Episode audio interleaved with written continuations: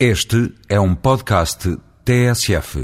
Existe em medicina uma forma de executar estudos, nomeadamente eficácia terapêutica de medicamentos, que dá pelo nome de ensaio duplamente cego.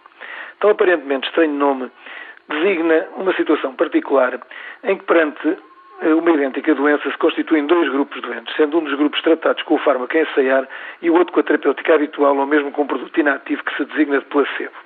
O que caracteriza o ensaio e justifica o seu nome é o facto de quer o doente, quer o investigador que lhe ministra a terapêutica desconhecerem a qual dos grupos essa pessoa concreta pertence. Disse-se que tal tipo de procedimento violaria as mais elementares regras de confiança ou mesmo o direito à informação que é subjacente ao consentimento livre e informado. Aceita-se a sua necessidade para evitar que a mera sugestão ou o efeito de conforto moral que o sentir-se tratado sempre acarreta possam viciar os resultados atribuindo a um produto maior valor que o que realmente possui. É obviamente necessária uma apertadíssima monitorização dos resultados ao longo do processo para que não seja possível alguém estar a ser afastado de uma terapêutica imprescindível. Na semana que passou, assistimos a uma inovação que, por certo, se inscreverá na conhecida originalidade portuguesa e que mergulha raízes nesta forma de proceder. Refiro-me ao tratamento político da requalificação dos serviços de urgência. Como seguramente se recordam, uma comissão técnica, exclusivamente composta por médicos, apresentou recentemente o seu relatório em que propunha a criação e requalificação de vários serviços de urgência, com o posterior encerramento dos que se viessem a tornar desnecessários. A Comissão reconhecia na apresentação do seu trabalho que só seria possível aplicar na prática a rede agora desenhada depois de definidos quer os trajetos de referência dos doentes, quer os meios de transporte a projetar no terreno.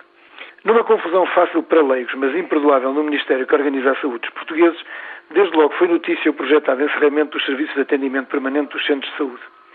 Ora, nem os SAP fazem parte da rede de urgência, nem a Comissão tinha indicado o seu encerramento.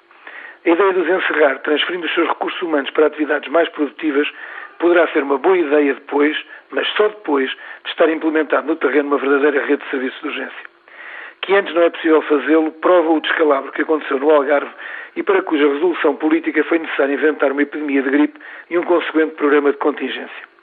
É que, embora não sejam serviços de urgência, em muitas regiões do país os SAP desempenham, à custa do esforço dos médicos de família que lá trabalham, as funções do que não existe, mas devia lá estar.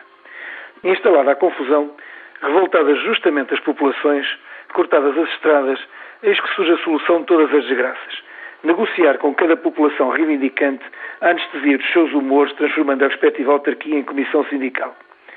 Sentado de um lado e do outro da mesa, não os técnicos, mas gente que tem em comum a total ignorância daquilo sobre o que opina, consegue-se transferir da ciência para a política a tecnologia do duplamente cego.